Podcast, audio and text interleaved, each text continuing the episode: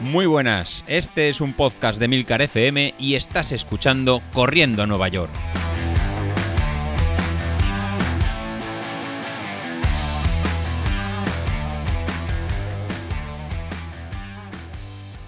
Hola a todos y bienvenidos al programa Pirata de la Semana, el programa de los miércoles que se graba los martes, no como otros. Y aquí tengo que hacer un parón para decirles a mis dos compañeros podcaster que vuelvan a los dos. David, por favor, volver que se os echa de menos. Y como no, estando a escasos días del maratón de Valencia, pues va a ser esa la temática del podcast de hoy. Si no vais a correrla, no pasa nada, también podéis escuchar este programa porque voy a dar una serie de consejos que se puede aplicar a todas las carreras. En primer lugar, tenemos que tener en cuenta mucho la logística que vamos a llevar el día de la carrera. Muchos no somos de Valencia, con lo cual vamos a tener que estar durmiendo en hoteles, vamos a tener que estar durmiendo en apartamentos y eso significa que no se nos tiene que olvidar que tenemos que llevarnos una serie de cosas a, a Valencia. Y para que no se nos olvide nada, lo mejor es hacer una lista. Y es que parece una tontería, pero luego de repente decimos, mierda, el cargador del GPS me lo he dejado en casa. Y no nos convienen esos sustos antes de una maratón. La lista la hago siguiendo el orden que haría el propio día de la carrera. Es decir, me pego una ducha, me pongo eh, ropa interior, me pongo el top deportivo, me pongo las mallas, me pongo la camiseta. Bueno, pues así en cierto orden y vamos a ir viendo qué es lo que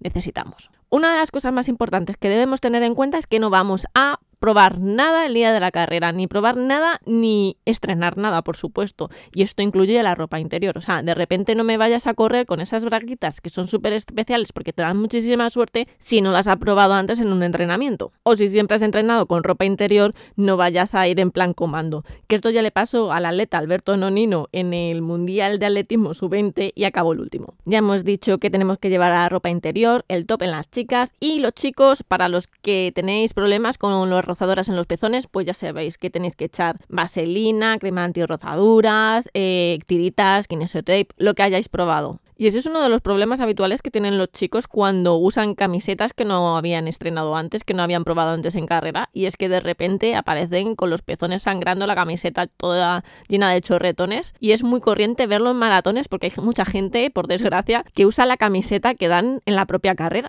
Pues bien, lo siguiente serían las mallas o los pantalones, la camiseta que vayamos a usar, y luego iría todo el tema de la ropa de abrigo que nos la vamos a acabar quitando y dejándola en el ropero, o por lo menos la gran mayoría de ella porque quizá a lo mejor tenemos una sudadera vieja que pensamos mantenerla hasta la salida y luego tirarla. Aún así siempre recomiendo dejar en el ropero aunque sea un cortavientos porque si cuando terminemos hace algo de frío, hasta que lleguemos al apartamento, hasta que lleguemos al hotel, podemos coger frío y es algo que queremos evitar después de un esfuerzo tan grande.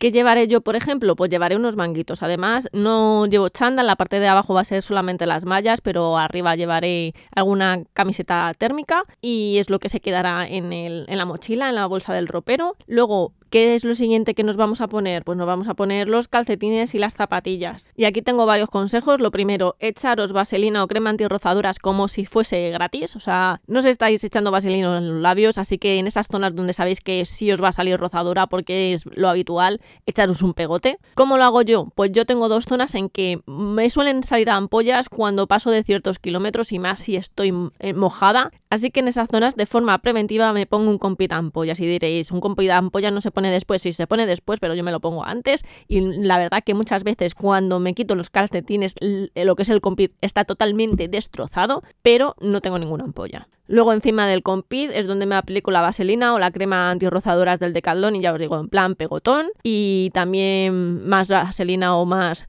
crema antirrozaduras en las zonas donde creo que me puede rozar aunque normalmente no me roce.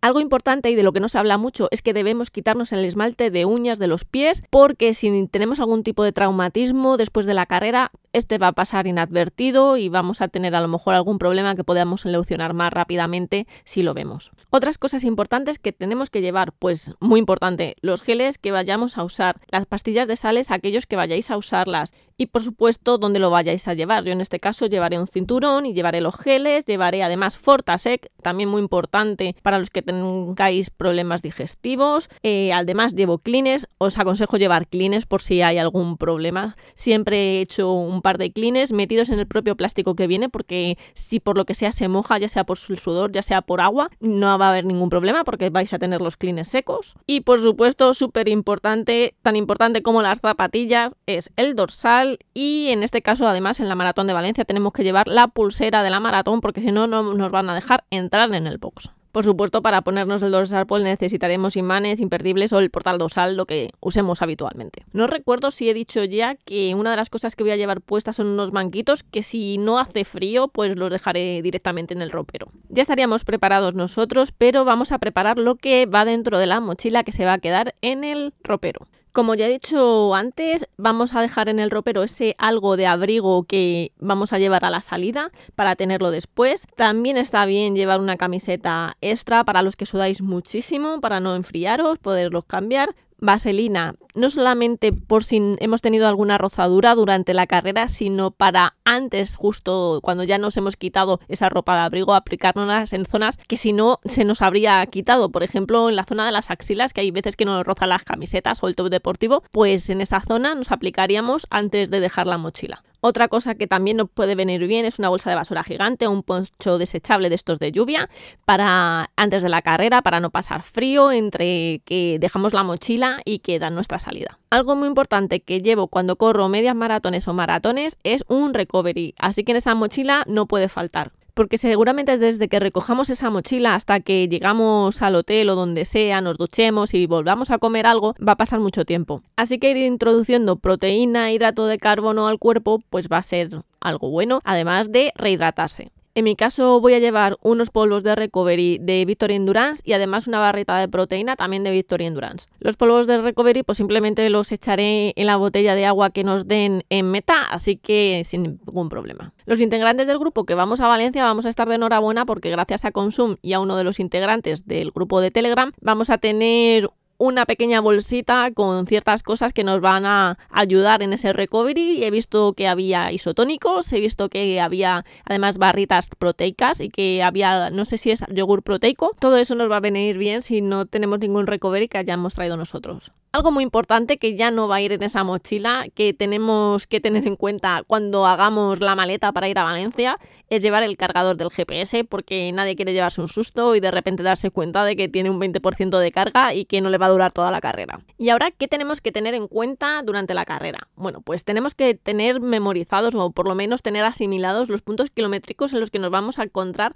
dos cosas muy importantes, los habituallamientos y los baños. Y es que no van a coincidir exactamente con el 5 el 10 el 15. En algún caso tendremos casi 6 kilómetros entre habituallamiento y habituallamiento y eso a veces va a repercutir en el hecho de tomarse un gel o antes o después o de coger el agua y mantenerlo un tiempo en la mano, que es lo que suelo hacer yo. Este año va a haber baños en todos los puntos de habituallamiento. Esto es algo muy muy positivo para los que tenemos problemas digestivos. Y una vez ya en la salida de la carrera ya sabemos dónde están los habituallamientos, los baños, sabemos el ritmo objetivo que vamos a llevar. Una de las cosas más importantes es entrar en el cajón con tiempo y aparte no dejarse llevar por la marea a mayor ritmo de lo, de lo entrenado. Y es que es muy fácil dejarse llevar esos primeros kilómetros, pero tenemos que evitarlo a toda costa. Es mejor salir conservador respecto a nuestro ritmo objetivo unos segundos por debajo que salir a más de lo que podemos y al final pagarlo. Otra cosa muy importante es que tenemos que tener mucho cuidado con los baches y los resaltes de la carretera y mucho cuidado también con ir pegado a los laterales de las calles y es que normalmente la calle tiene una ligera pendiente hacia los laterales lo que hace que se fuerce una pierna más que otra ya que hay una ligera descompensación en la altura y eso a la larga nos puede traer problemas. Los habituallamientos son largos, así que no tenemos que pegarnos por la primera botella de agua que veamos dar las gracias a ese voluntario que nos ha entregado el agua y que está ahí esa mañana para nosotros, ya sea dándole las gracias de viva voz o simplemente con un gesto con la mano, ellos lo van a agradecer. Si el domingo en la carrera hace mucho viento, lo mejor es ir en grupo, busca un grupo que siga tu ritmo y pégate a ellos, y sé buen corredor y no le dejes a ellos todo el esfuerzo de quitar el viento, de vez en cuando turnate. Si el domingo hace un día muy caluroso, vamos a aumentar la ingesta de líquidos, hay que hidratarse bien, puesto que vamos a sudar mucho más. Esto también vale para cuando hay mucha humedad, así que vamos a tenerlo en cuenta a la hora de los habituallamientos y no olvidarnos de tomar isotónico para recuperar las sales que estamos perdiendo. Otro punto importante es ir buscando las sombras y para evitar el sobrecalentamiento nos iremos humedeciendo la nuca y las muñecas. Si por el contrario lloviese y tuviese razón el iPhone de Carlos que gastarse esa pasta en un teléfono para que te dé mal el tiempo, vaya tela, lo mejor es llevar la menor ropa posible, porque nuestra piel con el calor que estamos generando se va a secar, pero la ropa no. Si esto pasará, además tenemos que tener especial precaución cuando nos apliquemos vaselina, porque vamos a tener una mayor probabilidad de sufrir rozaduras. Y una vez entrado en meta, lo importante es no pararse para que las piernas no se queden cartónicas, para poder recuperarlas mejor agua fría en las piernas en la ducha de después de la carrera y un paseíto tranquilo por la tarde. Si tenemos unas medias o perneras compresivas de estas de regeneración, pues nos va a ayudar. Toda la ayuda que podamos tener es buena este domingo. Muchísima, muchísima suerte a todos los que os vais a poner en esa salida. Que salga lo entrenado. Bueno, lo entrenado a todos menos para mí, que a mí me salga mejor de lo entrenado porque como me salga lo entrenado no llego a la media maratón. Nos vemos para esa foto de grupo antes de la carrera. En el grupo de Telegram ya publicaremos dónde y a qué hora se hará. Y a todos aquellos que no corréis Valencia, pero os habéis tragado todo este podcast, muchísimas gracias por escucharme, muchísimas gracias por seguirnos. Nos vemos en las carreras. Cannot fit in the boxes Stop it, stop it. Quitting was never an option. Exhausted, exhausted. This passion is never exhausted